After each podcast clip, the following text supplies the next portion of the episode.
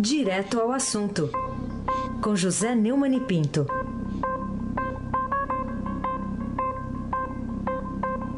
Neumani, bom dia. Bom dia, Raíssem Abac, o craque. Bom dia, Carolina Herculin, Tintim por Tintim. Bom dia.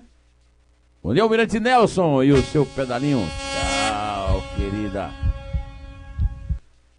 Bom dia, Diego Henrique de Carvalho. Bom dia, Moacir Biasi. Bom dia, Clã Bonfim, Manuel Alice Isadora. Bom dia, ouvinte da rádio Eldorado 107.3. Raíssem Abac, o craque.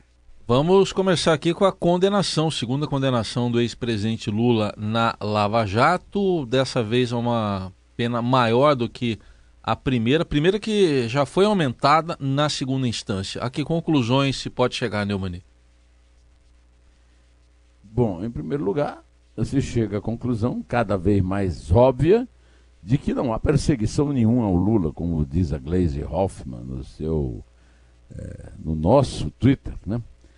É, em segundo lugar, eu aprendi aqui ouvindo o repórter Ricardo Galhardo é, na, no Estadão Notícias, do qual eu participo com um comentário né, sobre o Renan Calheiros, mas ele falou do Lula e ele falou que os advogados do PT, o Ricardo cobre o PT com muita competência, né, é, estão esperando um recrudescimento da reivindicação para mudar o Lula de morada, né, sair da superintendência da Polícia Federal, inclusive o o superintendente da Polícia Federal no Paraná já reclamou né, que ele está atrapalhando o expediente lá, o que é verdade. Então que vai recrudescer essa campanha para o Lula ir para a cadeia normal. É, de, depois da sentença da juíza. A sentença da juíza é muito mais dura do que a sentença do Sérgio Moro. A primeira sentença do, do apartamento lá no Guarujá. Essa sentença do sítio, ela tem 12 anos e 11 meses, quase 13 anos, né? O, o, o, Estadão deu na manchete a pena inteira, a Folha reduziu para 12 anos. Não sei de onde eles acharam essa redução. Né? De qualquer maneira, o, o Lula está na cadeia porque ele foi condenado em segunda instância pelo Tribunal Regional Federal é, de Porto Alegre a 12 anos e um mês. Isso tudo somado dá 25 anos. E realmente a situação jurídica dele deve é, complicar, né? Até porque a juíza alega que há muitas provas de que ele recebeu um milhão é, de reais é, é, nas três fases que ela apontou na sentença, né? As reformas sob o comando do pecuarista Bunlai, da Odebrecht e da, da OAS, né? Ela até não quis entrar na questão da ocultação de patrimônio, ela disse que não é importante, apesar de ter registrado que a família do Lula usufrui do imóvel como se dona fosse. E, inclusive, em 2014, o Fernando Bittar, que é tido como dono, filho do Jorge Bittar, amigo do Lula, né, é, alegou que sua família já não frequentava com assiduidade, sendo este usado pela família do Lula. Mas ela disse que não passa pela propriedade formal do sítio e considerou que o valor de um milhão empregado por O.S. Chaim e Odebrecht no sítio Santa Bárbara foram propinas em benefício dele. E ressalta que a denúncia oferecida pela Operação Lava Jato narra reforma e decoração de instalações de prefeitorias que teriam sido realizadas em benefício do Lula. Ou seja, a, a situação do Lula piora bastante. O, o, o, Ricardo lembrou numa entrevista que eu aconselho que você ouça, é, desde seis horas está no ar, né, no, no, no Estadão Notícias, é, que a, a esperança é, é que é, o, o, Superior Tribunal de Justiça só julgue no último é, momento para evitar, é, do prazo legal, para evitar que influa no Supremo. Eu não acho que o Supremo se deixe influir por nada. Eu acho que a decisão é, do Supremo já está tomada, né? É, cada um com a sua é, posição. E se a ministra Rosa Weber mantiver o o voto que ela tem dado a favor do colegiado e contra a mudança de jurisprudência como se fosse um, um periódico a vender nas bancas, aí a situação dele complica mesmo, vai ficar preso. Né? Carolina Ercolim, tintim por tintim. Ô Neumani, é, a gente tem aí um, uma lista grande de condenados nessa nessa, nesse texto assinado pela juíza, na sentença né, da juíza Vartz. Agora, eu queria que você mencionasse qual pista ou qual condenado chama mais atenção depois de Lula entre os que aparecem nessa lista aí do, do caso do sítio. É, eu, é, eu, destaco o empresário Emílio Odebrecht, filho do Norberto Odebrecht, fundador da Odebrecht, maior empreiteiro do país. Nós já tivemos um caso é, bastante inusitado, que foi o filho dele, que era o presidente da empresa, ter cumprido pena lá em Curitiba e depois é, está agora cumprindo prisão domiciliar em casa. Né? A, a Odebrecht é a maior participante da, da, da propina. Né? Segundo a denúncia do, da Lava Jato, gastou 700 mil para ampliar a casa do sítio, que é usado por Lula. Né? O, no, o Emílio foi condenado a três anos e três meses de reclusão em regime semiaberto. E a pena deverá ser cumprida segundo o acordo de delação premiada firmado com a Procuradoria-Geral da República. Ele ficará, ficaria dois anos, ele permaneceria por dois anos à frente da reestruturação do grupo, depois disso cumpriria as penas acordadas. Né? É, o, o, Emílio chama atenção, porque a Odebrecht sempre, o Norberto, o pai dele, ele mesmo, sempre fez, marcou posição a favor da ética empresarial, fazia eh, ciclos de palestras, o Norberto chegou a escrever livros, e, e tudo isso caiu por terra e levou ao fato inusitado de que nas prisões, que antigamente no Brasil só eram frequentadas pelos famosos três P's, preto, é, pobre é, e prostituta, né? agora também é frequentada por um grande empresário e o o político mais popular do Brasil, que é o senhor Luiz Inácio Lula da Silva. Eisenbach, o craque. Ô Neumann, e por que o deputado Molon, Alessandro Molon, está querendo que a Câmara peça explicações ao ministro da Educação, o Ricardo Vélez Rodrigues, respeito daquilo que a gente até comentou ontem, você citou aqui também. Ele falou do canibalismo do brasileiro. Bom, é, o, o, deputado Alessandro Moron está fazendo o papel dele de oposicionista. Oposição não é. Não, ele é oposição, ele não é do PT. O PT é que é resistência nisso. Eu não entendo direito essa, o, o, vocabulário da esquerda brasileira. Ele está fazendo o papel de oposição, de, de combater o, o, o, governo e o presidente Bolsonaro, é, que não tem uma base muito sólida lá na Câmara, o próprio Estadão publicou essa reportagem nesta semana, né, a respeito da, da pequena base. Né.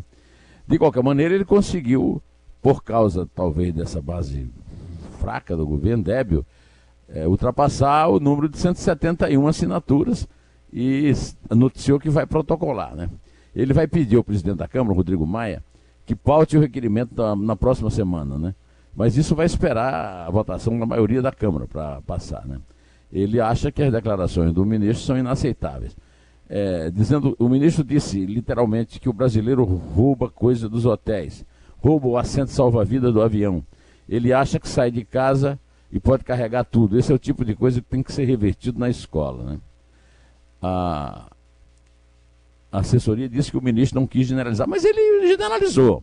Eu tenho recebido muitas críticas né, nos comentários do do YouTube e aqui do, do, do Jornal Dourado, ou quando eu falo nisso no Estadão às 5, de gente que diz que o brasileiro rouba mesmo. Eu sou brasileiro e não roubo não. Então, essa carapuça eu não vi isso não. Quem quiser, esses que defendem que o ministro está certo, deve ser porque eles roubaram, né? Eu nunca roubei nada em lugar nenhum, nunca roubei uma caneta. Agora, que, que gente que tenha roubado e que acha que o ministro está defendendo os seus direitos, né, de, de canibalismo, que aliás não tem nada a ver com isso, aí é outro problema. Mas que a generalização é, é a mesma coisa que dizer que, por exemplo, que todo colombiano é traficante de droga, né? E não é, né? Então nós sabemos que a Colômbia é um belo país. Gabriel Garcia Marques talvez seja o colombiano mais ilustre, o prêmio Nobel de Literatura, né? É, prêmio Nobel que jamais o Vélez Rodrigues ganharia, porque é, ele não sabe nem o significado da palavra canibalismo. Né? De qualquer maneira, não é, né? O Gabriel, por exemplo, não é. E muitos outros, né? colombianos. A, a grande maioria não é traficante. Né? Da mesma forma que eu não acredito que a grande maioria do Brasil. Eu não sou ladrão e tenho certeza que o Raíssa também não é. Ou seja, nós estamos aqui no estúdio, nós estamos em maioria. Nós, os não ladrões, que não achamos que o ministro quis generalizar. E que ele devia explicar outras coisas também, que ele tenha falado muita besteira. Né? Carolina Ercolim, tintim por tintim. Ô, Neumann, ontem a gente teve uma atuação muito forte do ministro Sérgio Moro lá no Congresso, se reuniu é, com alguns deputados, com o próprio presidente do Senado, Davi Alcolumbre. É, mas é, esse pacote aí contra o crime organizado está reverberando e já chegou lá no Supremo Tribunal Federal. Tem ministro que está antecipando opinião, é isso?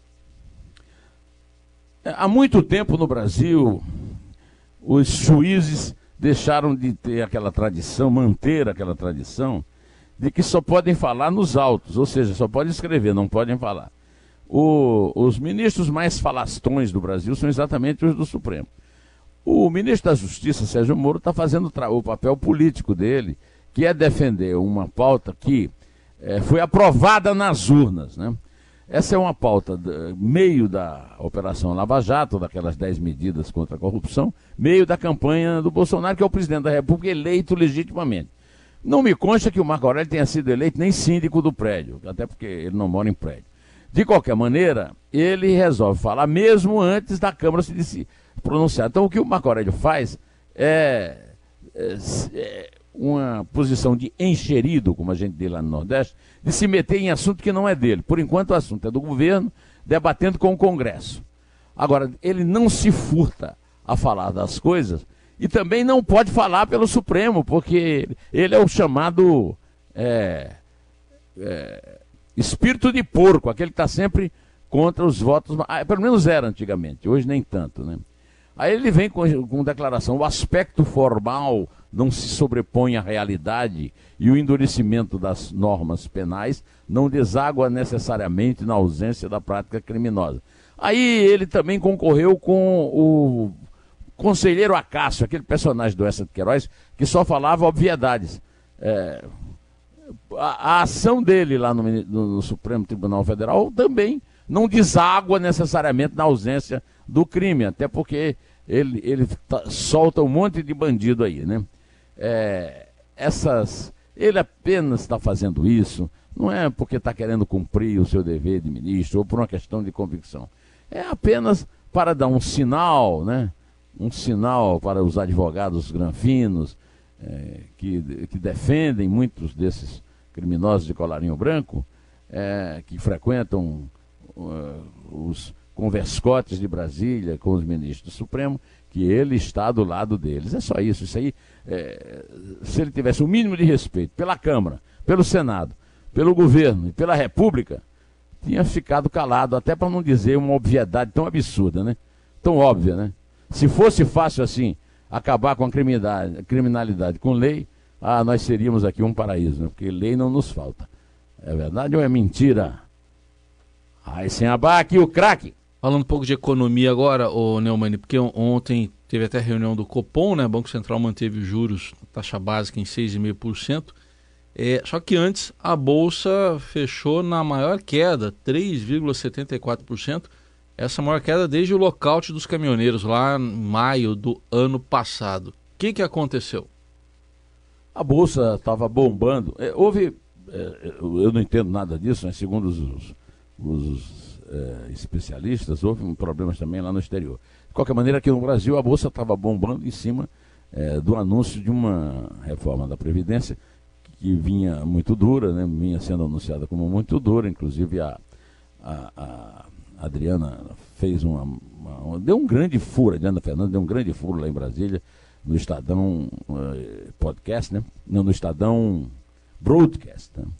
é, anunciando um, uma minuta muito dura. E essa minuta é, começa a ser, é, digamos, amenizada, né, até pela opinião do Bolsonaro, que foi manifestada de que ele não é favorável à idade de 65 anos para homem e para mulher. Ele quer uma idade menor para mulher.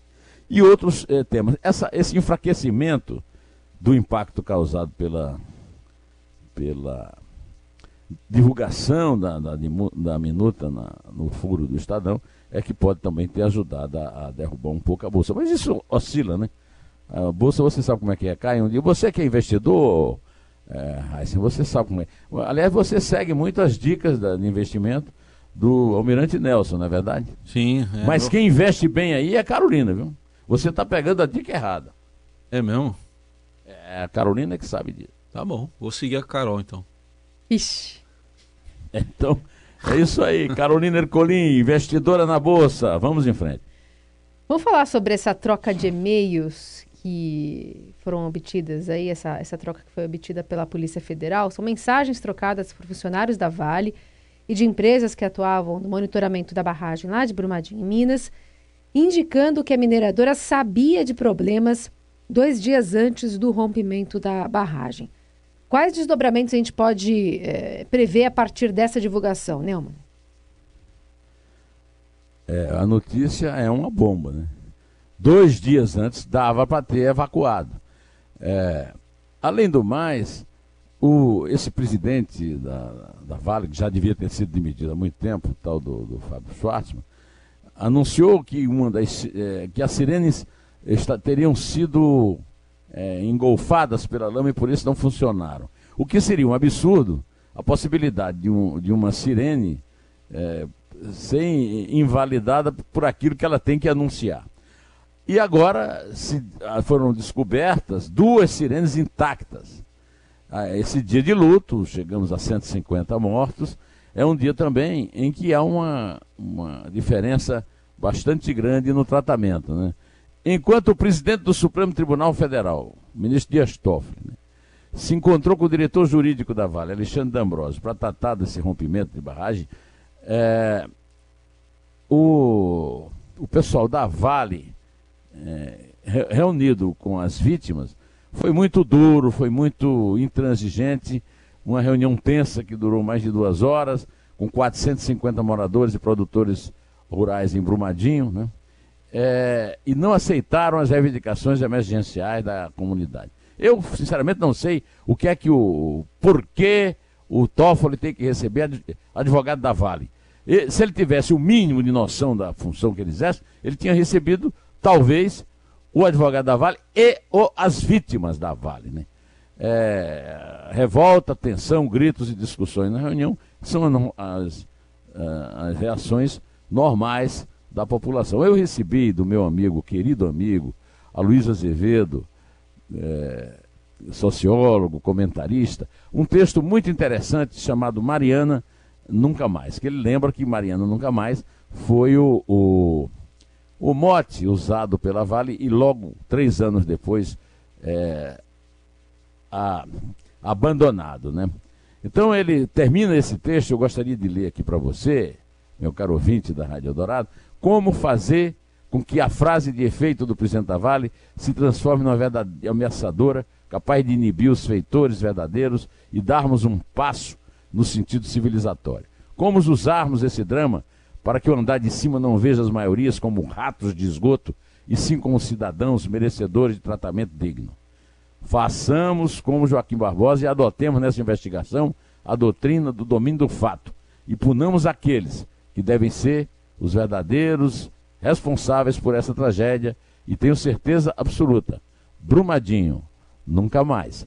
É, eu quero é, lembrar aos meus queridos amigos ouvintes da Rádio Eldorado que ah, os foram presos bagrinhos. Os tubarões continuam soltos. E mais, impunes. Não vi até agora, por exemplo, uma coisa que seria natural, que a empresa é, demitisse qualquer um dos seus grandes dirigentes. Só os engenheiros, que inclusive é, foram, de certa forma, injustiçados, e os técnicos da Vale é que foram presos. A justiça no Brasil continua é, reticente a fazer aquilo que a Lava Jato e outras operações contra a corrupção têm feito. Por isso que elas se destacam, né? Do cenário judicial brasileiro. É, aí sem abaque, o craque. Neumann, vamos falar aqui sobre alguém que tem um currículo, né?